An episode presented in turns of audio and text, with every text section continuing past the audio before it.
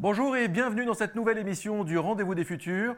Une émission évidemment pas comme les autres puisqu'elle s'inscrit dans le cadre du Festival du Rendez-vous des Futurs que nous organisons. Nous sommes donc le jeudi 6 mai 2021. Si vous nous regardez et que nous ne sommes pas le 6 mai 2021, eh bien super, ça veut dire que vous nous regardez dans la prolongation de ces émissions et nous le faisons aussi pour ça. Euh, vous pouvez également euh, les voir avec vos oreilles sur toutes les plateformes de podcast audio, en tout cas les meilleures. Alors, je vous présente ou pas Nils Aziosmanov. Bonjour Nils. Bonjour Eloi. Et je vous présente également euh, Laura Plisson. Bonjour Laura. Bonjour Eloi. Laura, euh, vous allez intervenir euh, déjà quand vous voulez, et puis vous aurez un instant chronique, un instant à vous, votre chronique. nous allons parler aujourd'hui, alors moi j'ai une habitude assez particulière pour présenter des, des, thèmes, des sujets. Je balance plein de mots-clés, puis après on les prend, on les, on les détricote, on, enfin on en fait ce qu'on veut surtout. On va parler agence, agence, intelligence artificielle, AI, forcément, je mets agence intelligente. Euh, créativité, art numérique, innovation pédagogique, robots, chatbot. On va parler, euh, on va parler finalement de plein d'autres choses probablement aussi. Et c'est ça qui fait la beauté de ce rendez-vous des futurs. Pour en parler, on pourra en parler tous les trois avec Laura et Nils, mais nous allons en parler aussi avec Jean-Claude Dedin. Bonjour Jean-Claude. Bonjour.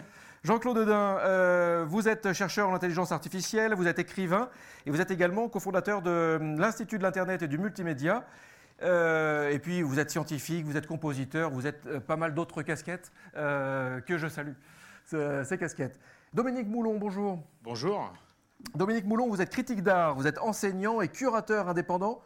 Juste un mot pour qu'on soit tous clairs, la curation. Qu'est-ce qu'on entend? Qu'est-ce qu'on met derrière curation? On, met derrière le fait de prendre soin, parce qu'on dit que ça vient du latin, ça vient du terme curare. Et en effet, c'est prendre soin des œuvres et des artistes. Euh, c'est en général assembler des œuvres d'un artiste ou idéalement de plusieurs, ce qui permet de faire émerger des idées, euh, un thème, euh, de rédiger et d'essayer de faire à ce que les œuvres dialoguent et que tout ça, ça, ça fasse émerger un terme que l'on génère, mais aussi on espère qu'il en émerge davantage avec le public. C'est très clair. Merci beaucoup, Dominique Moulon. Nils Joswanov, J'ajouterais peut-être un mot-clé euh, à, curation, c'est euh, prendre soin des œuvres, des artistes et du public, puisque c'est évidemment l'idée de, de, bah, voilà, de permettre la meilleure rencontre possible, évidemment, entre le public et l'œuvre. Euh, alors, on va parler de créativité algorithmique.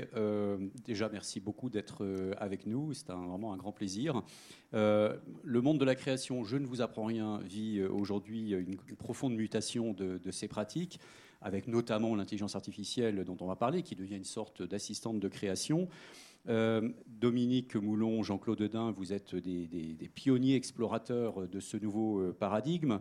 Euh, et on va voir avec vous si on doit parler de créativité algorithmique ou d'algorithme créatif. Alors ça commence fort, hein, attention, c'est. alors, Dominique Moulon, vous êtes féru d'art, commissaire d'exposition, Éloi l'a dit, et vous animez notamment euh, le MOOC digital de l'école EPSA Ville de Paris, où vous invitez régulièrement des personnalités du numérique, comme par exemple Laurence de Villers, euh, Jean-Gabriel Ganassia ou Cédric Villani. J'ai choisi cela parce que, comme par hasard, ils, sont été, ils ont été invités. Oula, je vais y arriver. Ils, ont sont venus en tout cas nous voir. Voilà, ils sont venus nous voir. J'aime bien la formule. Euh, alors pourquoi Ma question, c'est pourquoi c'est important pour vous de faire le pont entre art, science, technologie? Euh, c'est un pont dont on parle beaucoup, c'est un pont dont on parle ici évidemment au Cube, euh, c'est un pont qui se fait dans des grands festivals, euh, d'autres lieux, je pense aussi à Ars Electronica Center de Linz, qui est un petit peu avec son festival le, le, doyen des festivals. Et c'est vrai que en art, je dirais qu'on a l'habitude de se poser des questions qui sont sociétales. il y a beaucoup de choses qui se passent aujourd'hui entre les arts et les sciences. En même temps, c'est pas tout à fait nouveau, mais c'est vrai que le numérique n'a pu, pu, que relancer tout ça. Euh, et c'est vrai que je, il me semble que les artistes sont certainement, lorsqu'ils utilisent les technologies du numérique qui façonnent notre société, bah, sans doute à plutôt une bonne place pour euh, donner des points de vue, des angles euh, pour observer, ou peut-être même des clés de lecture de notre société. Donc ça, moi, c'est quelque chose qui, qui, m'intéresse tout à fait, que d'observer les pratiques artistiques numériques qui souvent émerge de l'usage des technologies ou, des médias sociaux ou des services ou des applications qui sont dans l'air du temps et qui façonnent nos relations. Aujourd'hui, on peut considérer que Facebook façonne nos relations, mais au même titre que tout ce qu'il y a dans notre téléphone portable, il y a de moins en moins de hasard et tout ça est finalement relativement organisé. Et, celles et ceux qui en font la critique ou l'usage, ou disons la critique au travers de l'usage, ben, nous donnent des lectures. Et ça, je trouve que c'est tout à fait intéressant et ça, ça en dit beaucoup aussi euh, sur euh, notre société. Euh, alors Jean-Claude Dedin, vous êtes expert en intelligence artificielle, en robotique, le numérique, vous connaissez comme votre poche, vous avez dirigé une grande école du numérique, et vous intéressez particulièrement aux sciences de la complexité. Alors les sciences de la complexité, ça recouvre quoi? On va déjà un peu débroussailler certains mots-clés.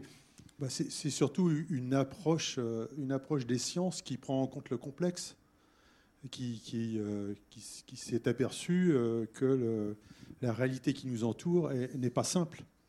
Et que finalement, le simple, c'est une abstraction qu'on fait vu nos capacités, nous, pauvres humains cérébrales, pour essayer de l'appréhender. Mais le monde est bien plus complexe que ça. Et donc, les, sciences de, la complexité essayent d'embrasser finalement un certain nombre de, de domaines ou de disciplines avec cette vision euh, plus large et qui prend en compte cette complexité. Et le, code, les algorithmes sont des, pour vous des outils euh, qui euh, permettent d'accéder à une meilleure simplification de la complexité on ne cherche pas forcément à simplifier, on, cherche à utiliser cette complexité. Et par exemple, dans des buts créatifs, un, des, des, paradigmes les plus utilisés, c'est s'inspirer du vivant, ce qu'on appelle la bio-inspiration.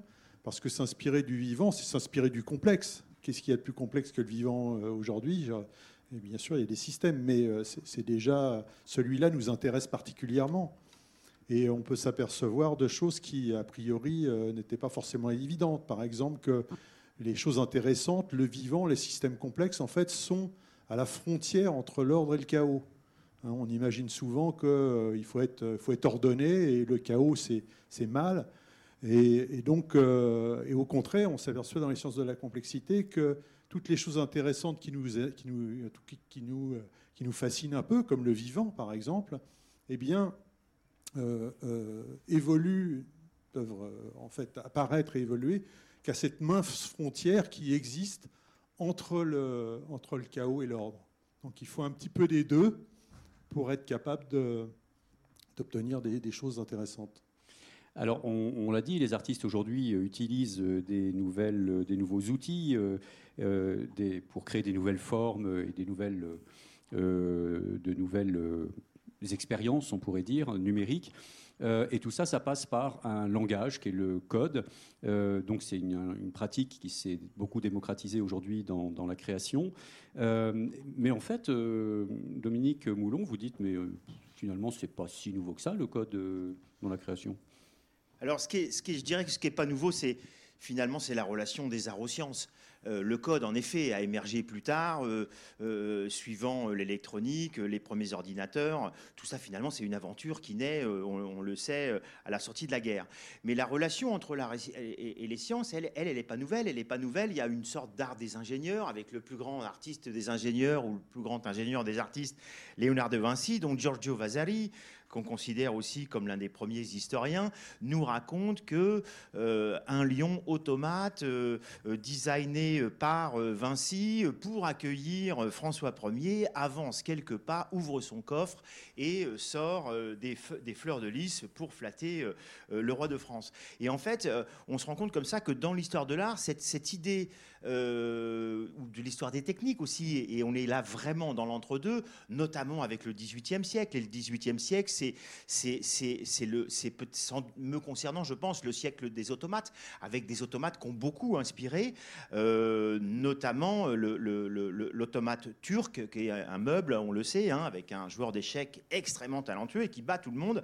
Et en fait, ce que n'a pas dit à l'époque, euh, c'est le, baron Kempelen, Kempelen au XVIIIe siècle, c'est qu'il y a un joueur d'échecs qui est dissimulé de petite taille ou peut-être sans jambes, qui joue très très bien aux échecs et qui bat les empereurs et les impératrices. Mais ça, ce qui est intéressant, c'est que c'est un fake, c'est une histoire. Moi, j'adore le storytelling finalement, qui a, qui, a, beaucoup fait parler, qui fait encore parler. Et aujourd'hui, le Mechanical Turk, c'est aussi un service d'Amazon. Et on peut imaginer qu'au moment où euh, Gary Kasparov est surpris par le mouvement, euh, euh, je crois que c'est le mouvement 36, qui a tout particulièrement surpris le, plus grand joueur d'échecs du moment en 97, et qu'il perd contre une machine, et qu'à ce moment-là, il y a une sorte de bascule qui se fait dans l'imaginaire. on ne peut pas imaginer que les, ingénieurs, les codeurs d'IBM dans les années 90 ne connaissent pas cette, ce mythe, cette histoire du, du joueur d'échecs. Donc ça, je trouve que c'est intéressant de voir que finalement on peut aller chercher euh, des racines assez loin, même si en effet il y a des technologies aujourd'hui dont on sait qu'elles n'ont émergé que dans les années 2010 et qu'elles sont aussi en train de changer le monde et que le monde continue à changer. Mais finalement dans l'imaginaire tout ça, tout ça n'est pas si nouveau. Alors, euh, Jean-Claude Dedin va certainement euh, réagir à ça, mais euh, parce qu'il connaît très très bien toute cette histoire aussi des automates, des robots, etc. Mais moi, je faisais référence, enfin, je pensais aussi à un autre aspect qui est celui, quand je parlais du code, je parlais par exemple de ce qu'on retrouve dans la musique avec le solfège. Finalement, c'est un code, et les musiciens utilisent depuis longtemps un code symbolique, au même titre qu'un algorithme pour produire de la musique. Exactement. Et, finalement, si, si, on regarde dans l'histoire du, du XXe siècle, euh, il y a beaucoup de relations entre des grands artistes euh, comme euh, John Cage ou comme François Morlaix, français, qui vont finalement concevoir des œuvres avec comme ça une, façon de, de, penser, pas forcément par l'algorithme, pas forcément par la machine, mais en tout cas avec une forme de composition qui est, on va dire, procédurale. Et le terme procédural, en général, la procédure, c'est plutôt quelque chose qu'on utilise avec les machines, avec les ordinateurs, avec les algorithmes. Mais finalement, cette idée comme ça que l'on puisse, même chez, euh, chez Vasarely par exemple, il y a un travail qui est, qui est un travail qui est au plus proche des mathématiques, au plus proche de la géométrie. Et la composition en peinture, bah, c'est exactement pour moi la même chose euh, que le solfège en musique. Finalement, ça nous dit que les nombres dans l'art, dans l'architecture, hein, avec la Grèce antique, euh, sont, sont, là depuis toujours. Et le fait que les machines aujourd'hui calculent des nombres de plus en plus vite, tellement, tellement vite aujourd'hui que c'est ce qui nous fascine, euh, ça, nous ouvre d'autres portes. Mais disons que ça les, ça les ouvre plus grands. Elles étaient déjà ouvertes. Jean-Claude Dedin, oui, vous voulez peut-être euh, rebondir, ah, ah, Avant de parler plus spécifiquement de quelque chose qui vous occupe actuellement. même, euh, avant John Cage et, les autres, Mozart avait utilisé un, un, système simple de tirage au sort avec des dés dans des grilles préparées à l'avance de, de partitions préécrites pour créer d'une façon, euh, d'une façon euh, quasi automatique C'était l'oulipo musical. Quoi. Donc euh, c'est une histoire très ancienne. Si on remonte aux Grecs, les Grecs imaginaient effectivement la musique comme, comme une discipline tournée sur les nombres, tournée sur aussi la relation à la nature. Donc on retrouve cette, cette idée de bio-inspiration et, et, de l'importance finalement des, des nombres et des chiffres dans donc ce qui deviendra ensuite euh, du code, comme vous l'appelez ici, euh, bien, bien plus tard. Alors, euh, Jean-Claude Dedin, on l'a dit, vous avez un long parcours dans le numérique, dans la robotique, l'intelligence artificielle. Mais ce qu'on sait moins, c'est que vous êtes également musicien-compositeur et que vous créez en duo, je ne sais pas si la formule vous conviendra, vous, vous créez en duo avec une intelligence artificielle. Est-ce que vous pouvez nous en dire plus? C'est, le, projet d'intelligence artificielle euh, sur lequel je travaille depuis trois ans maintenant, donc c'est qui me prend 120% euh, de mon temps et, qui, allie en fait cette passion pour, euh, pour l'IA et, celle de la musique, celle de la, création au sens le plus large du terme. Et le, mot duo n'est pas du tout usurpé parce que ça, permet de mettre en pratique aussi, une, une, approche de l'intelligence artificielle particulière en collaboration qui cherche finalement à replacer l'humain au centre et à augmenter sa créativité, en l'occurrence, augmenter ses capacités d'une manière plus générale, plutôt que de le remplacer. Donc ça, c'est aussi, ça fait partie de cette démarche-là euh, qui est importante pour moi, montrer au travers des arts et de la musique que l'intelligence artificielle, c'est pas juste euh, pour les marchés financiers ou pour faire des drones mais ça peut être utilisé d'une manière beaucoup plus sympathique pour augmenter notre créativité, et en l'occurrence dans le domaine musical. Elle vous assiste et elle vous stimule en même temps? C'est les deux qui se jouent? C'est-à-dire qu'à la fois, elle vous, permet d'augmenter les capacités créatives, comme vous dites, et, est-ce qu'il y a aussi, de manière réflexive, une sorte de, stimulation qui se... oui, tout à fait. C'est-à-dire que le, le mot-clé, c'est augmentation de ma créativité aller sur des territoires que soit je n'aurais pas imaginé auparavant ou pas pensé, soit augmenter quasiment mes capacités en termes, euh, en termes d'instrumentiste. Donc euh, je peux l'utiliser à la fois en, phase de composition, hein, comme un outil, euh, je dirais, qui va m'aider à, créer, à imaginer, créer de nouvelles œuvres, soit carrément en performance, où là, je la laisse diriger finalement, parce qu'elle est beaucoup plus fiable que moi, elle est beaucoup moins sensible à ce qui se passe aux alentours, elle va diriger euh, la, euh, réalisation de la performance, un peu comme un chef d'orchestre, et je vais pouvoir interagir avec elle pour euh, donner finalement la vie à, cette œuvre qui est en train d'être jouée. Et elle est capable d'improviser dans des plages sur lesquelles je l'ai prévu. Et effectivement, ça, donne, ça donne des ouvertures. Et avec cette idée que beaucoup de travaux aujourd'hui en IA en musique euh, cherche à faire de la génération, en fait, de la génération de nouvelles pièces musicales, plus ou moins copiées, à partir de datasets de grands compositeurs. Moi, ce qui m'intéresse plus, c'est d'avoir une IA qui va réagir au monde qui, l'entoure. Hein. on a parlé de robotique, c'est-à-dire qui va écouter finalement hein, et regarder ce qui est en train de se passer pour jouer sur euh, les paramètres de la performance. Hein.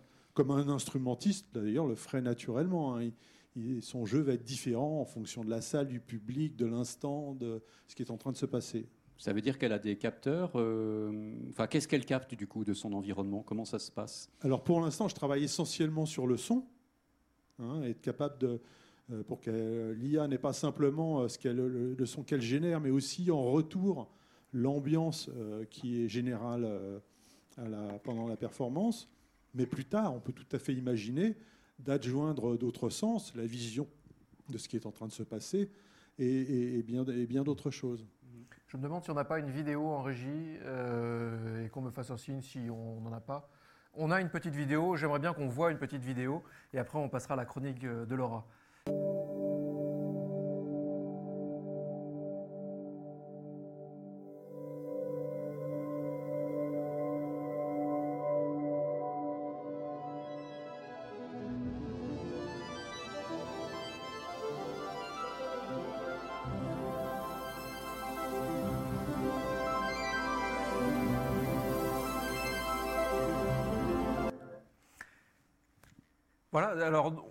Quoi là, Jean-Claude Dedin ben, on, a vu des pièces qui sont co-composées, on peut dire, avec, euh, avec Angelia, l'intelligence artificielle.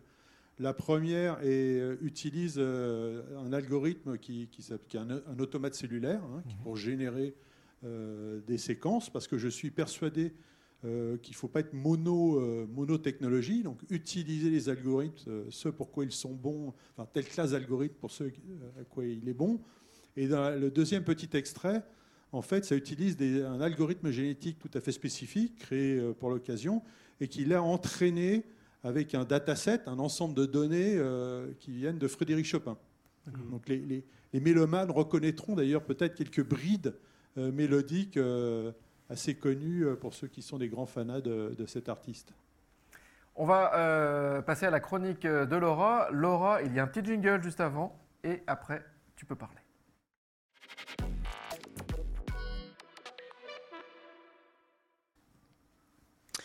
Euh, merci beaucoup Éloi. Alors euh, oui, aujourd'hui je vais vous présenter une chronique dans un contexte un peu particulier puisqu'aujourd'hui je ne serai que la porte-parole euh, du texte qui m'a été remarquablement rédigé et envoyé, le texte d'Axel Fried que je remercie beaucoup pour son travail parce que voilà, je, voudrais vous présenter son propos et son regard aussi un peu qu'il a sur la question de, de la, notamment de la question de l'intelligence artificielle. Il y a donc ce qu'on dit sur l'intelligence artificielle. Il y a aussi ce que l'intelligence artificielle dit de nous, de notre humanité, de nos interrogations, de nos espoirs aussi. De notre désir plus ou moins assumé de voir certains aspects de la vie simplifiés, de voir certaines décisions personnelles ou collectives déléguées à la fiabilité mathématique des algorithmes. Aussi, il y a une crainte existentielle latente celle de voir le primat de l'humanité sur les autres espèces remise en cause par les machines, dont l'intelligence est chaque année plus performante, l'empathie artificielle plus convaincante et la créativité computationnelle toujours plus crédible. Des qualités humaines, en somme, mais artificielles. Enfin, il y a ces vieux mythes qui ressortent, les prophéties qu'on réactive pour parler de choses dont on peine à appréhender la totalité des enjeux. Dès 1964, Norbert Weiner place la cybernétique sous le signe du golem. Plus tard viendront les HAL 9000 et Terminator qu'on connaît. Derrière ces histoires, la crainte ancestrale de voir la créature se retourner contre son créateur. Au milieu de cela, la grande majorité des indécis, des inexperts, pas vraiment iaphiles, pas complètement iaphobes, un peu curieux sous certains aspects, méfiants ou dubitatifs sur d'autres.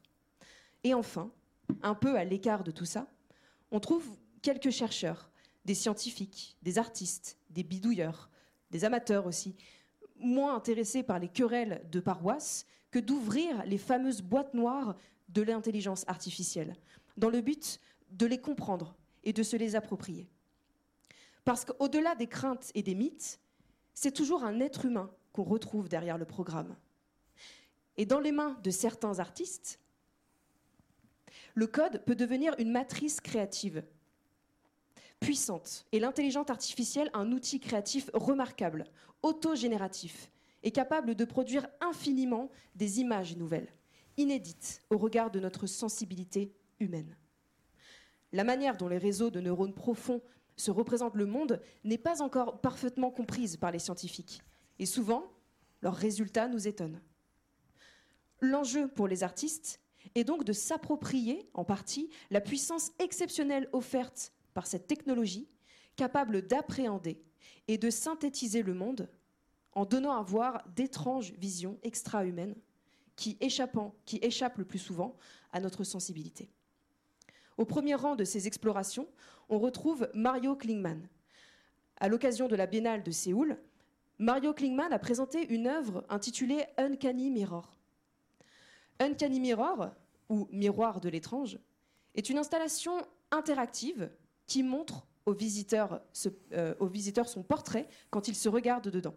Sauf que ce portrait est simultanément composé du visage du visiteur ainsi que de tous les visages de tous les visiteurs qui se sont regardés dans le miroir avant lui.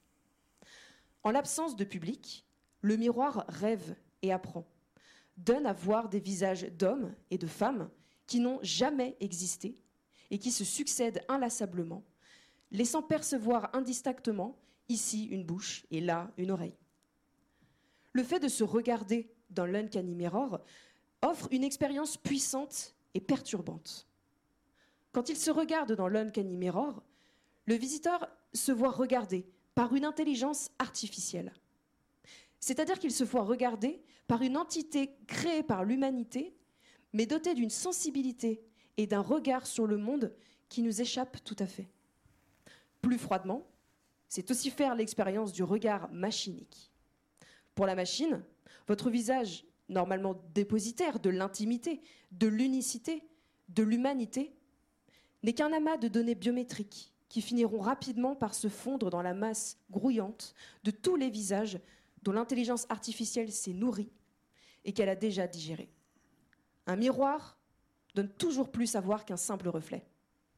À travers l'Uncanny Mirror, ce n'est pas tant notre propre visage que Mario Klingman nous invite à confronter, mais plutôt notre rapport à l'intelligence artificielle, tout à fait fascinant, perturbant et vertigineux.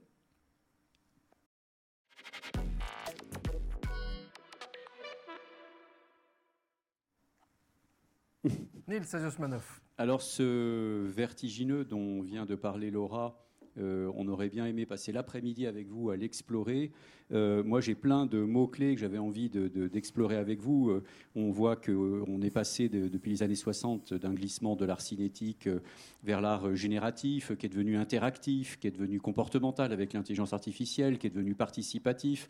Et il y a certainement encore plein de mots à rajouter parce qu'on est dans une accélération exponentielle des technosciences donc, comme il reste pas beaucoup de temps, j'ai envie de vous demander à tous les deux quelle est votre vision de l'art du futur, de la créativité du futur, de la création du futur? Mettez le mot que vous voulez, euh, parce que je sais que voilà, euh, il y, a tout, un tas de débats sur ce qu'on appelle art numérique ou etc. Mais en tout cas, voilà, l'art du futur, pour prendre un raccourci, comment chacun de vous le perçoit? Vous imaginez quoi dans 20 ans, 30 ans, faire un peu de prospective? Dominique Moulon, Dominique Moulon, oui. Euh, c'est toujours difficile hein, d'envisager le futur. Euh, mais peut-être on peut commencer à imaginer le futur en regardant ce qui se passe exactement euh, maintenant.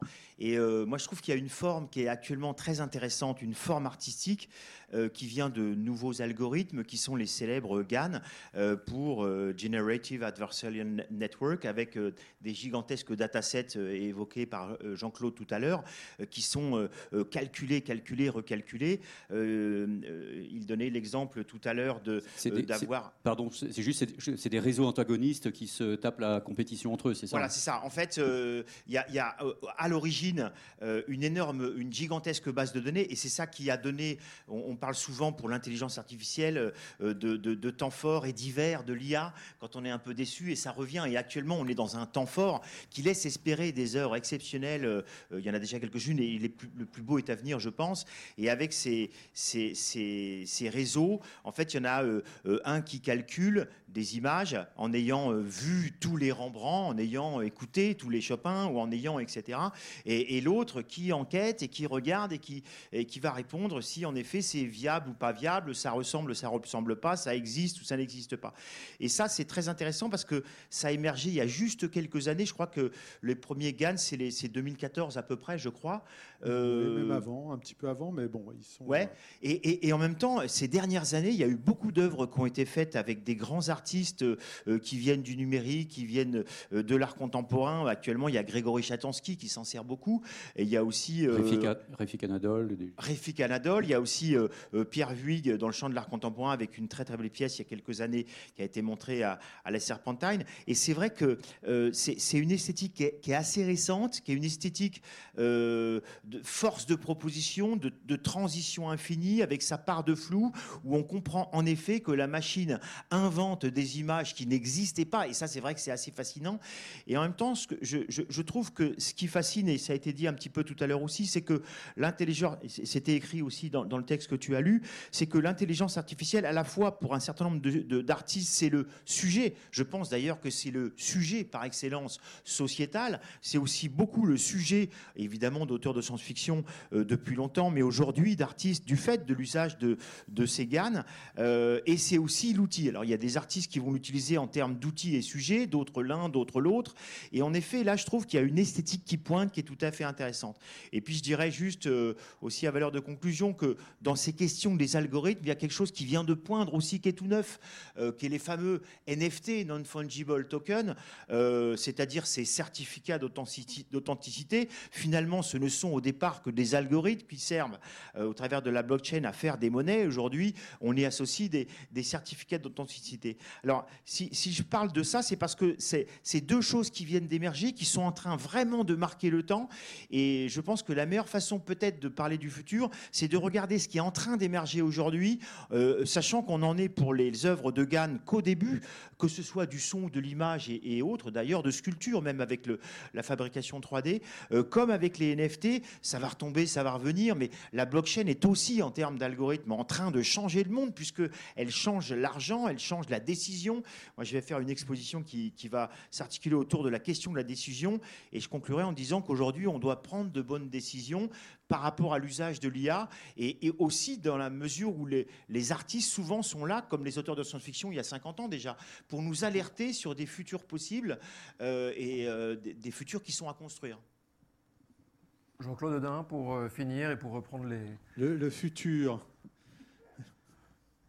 Toujours changeant et le futur, disait mon, vieil ami euh, Yoda. Il y en a un qui suit. Donc, je, ne euh, voyais pas bien, je ne vais pas répéter ce qui, ce qui, a été dit, ça paraît, ça paraît à peu près clair. On, est évidemment dans une période euh, de, de, floraison de, en termes d'algorithmes et d'utilisation de ces algorithmes aujourd'hui. Je pense que je vais plutôt insister sur le, et c'est pas fini, on a, on a plein de challenges. Hein. Les émotions, c'est un grand challenge aujourd'hui.